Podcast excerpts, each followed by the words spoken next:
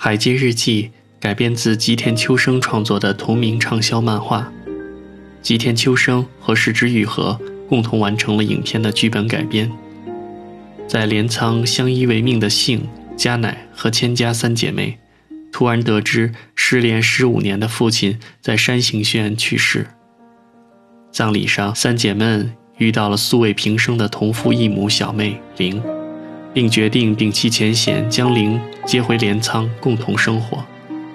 接下来的时间里，滨海道的樱花开了又谢，院子里的梅子绿了又黄，亲戚邻里情人们来了又走，唯有四姐妹在一场不期归期的共处，留下了少女时代最美好的时光。《海街日记》应该是关于母性和女性的电影。而同样是关于弃子的故事，《海街日记》之所以和无人知晓有截然相反的人物命运走向，其关键作用，应该是因为有香田杏这个灵魂人物吧。很喜欢杏这个人物，端庄坚强，笃定，性格颇似《幻之光》中的江角真纪子。此片中林濑遥表演的也好。如导演世之所说，有昭和味或是昭和颜。上一回让我觉得有昭和味的人物是山田洋次，东京家族中的下川结衣。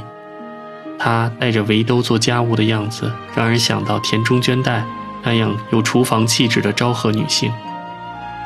田中绢代在城濑四喜男的《流浪记》里，出演了一个经常忙碌在厨房中的女仆，其中有一段山田五十铃。与山村村子在前厅弹唱，田中绢代在厨房中凝望他们的沉思，而后背转身擦碗、扣碗，再擦饭勺摆好。这一系列动作，真如泰戈尔说的：“女人，你在料理家务的时候，你的手脚却歌唱着，宛如山间溪流歌唱着从卵石中流过。”尽管事实上，田中绢代本人连饭都不会做，但她演得很好。《海街日记》里，杏擦洗楼梯、淘米、收衣服，做着一系列动作时的样子，也像溪流一样轻快平静。片子里也有意无意提及，杏很像外婆，对老屋、对庭院、对梅树，她有自己的执念。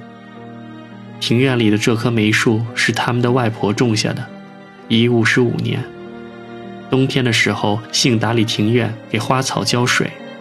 干枯的梅树下夹杂着黄色的洋水仙、八角金盘或南天竹。他和妹妹们学外婆的口头禅，说梅树要除虫，要消毒，活着的东西是很费功夫的。然而，他还是很乐意去费这个功夫。每年养护它，充满期待之心，看梅花开，摘梅子，做梅酒。很遗憾，片子里有摘梅子和做梅酒的镜头，却并没有拍梅花的镜头。看世之愈合的访谈，才知道梅树是为拍电影而移栽的，可能刚移栽开不成花吧。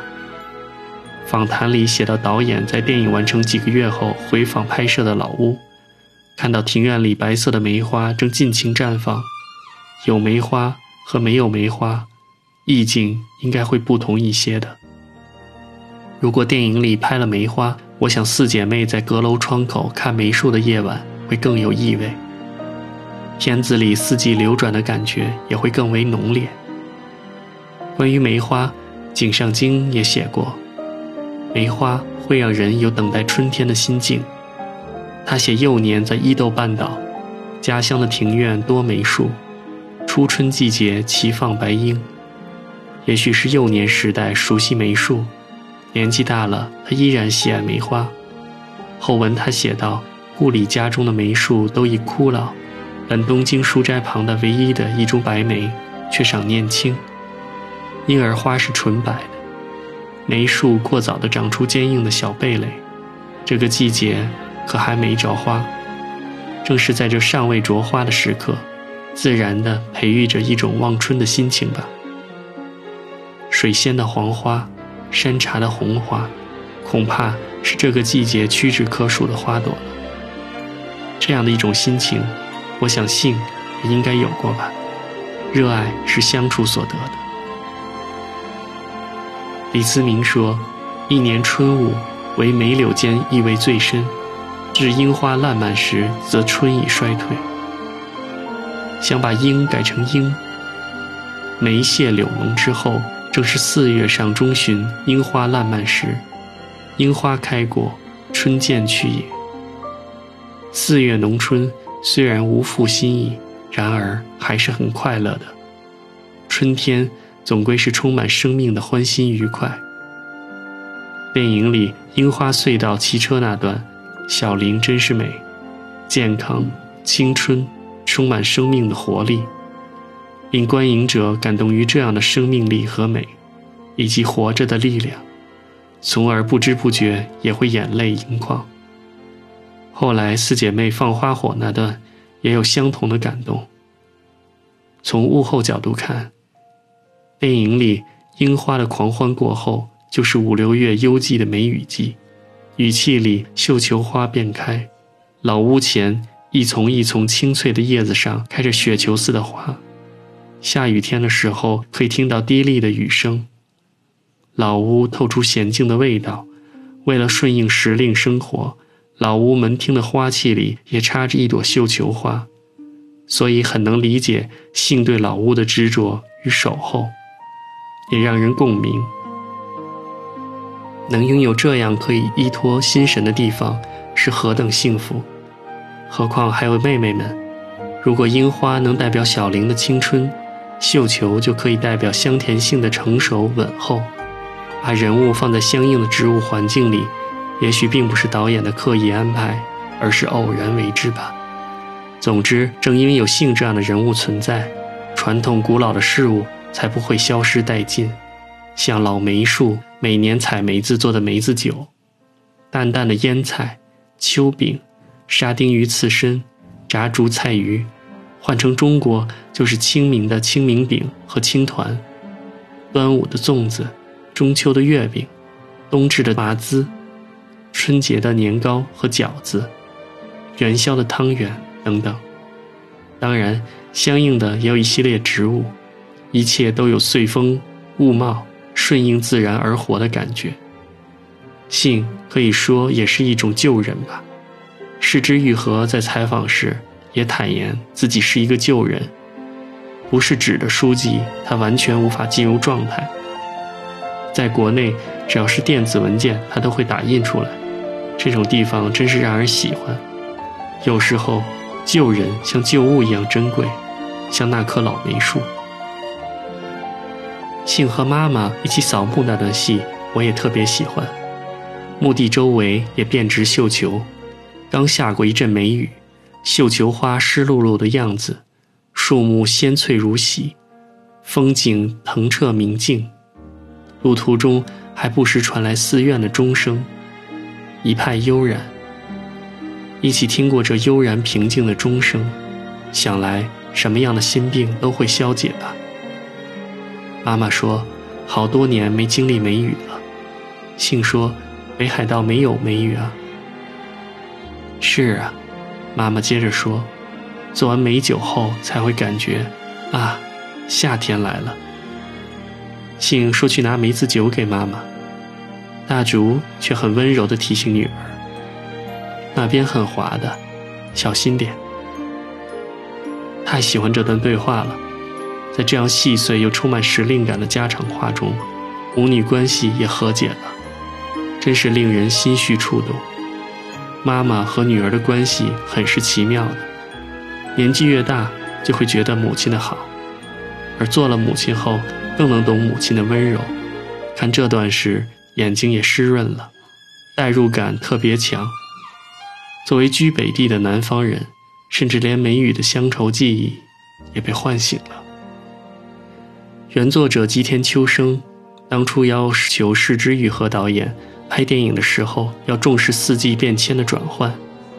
市之愈和做得很好，樱花、梅雨、绣球，接着是梅子熟了，摘梅子，做梅子酒。夏天来了，蝉鸣日盛，紫薇花又渐渐开了。物后又轮回了一年，生死也轮回了两次。电影开始于葬礼，又结束于葬礼。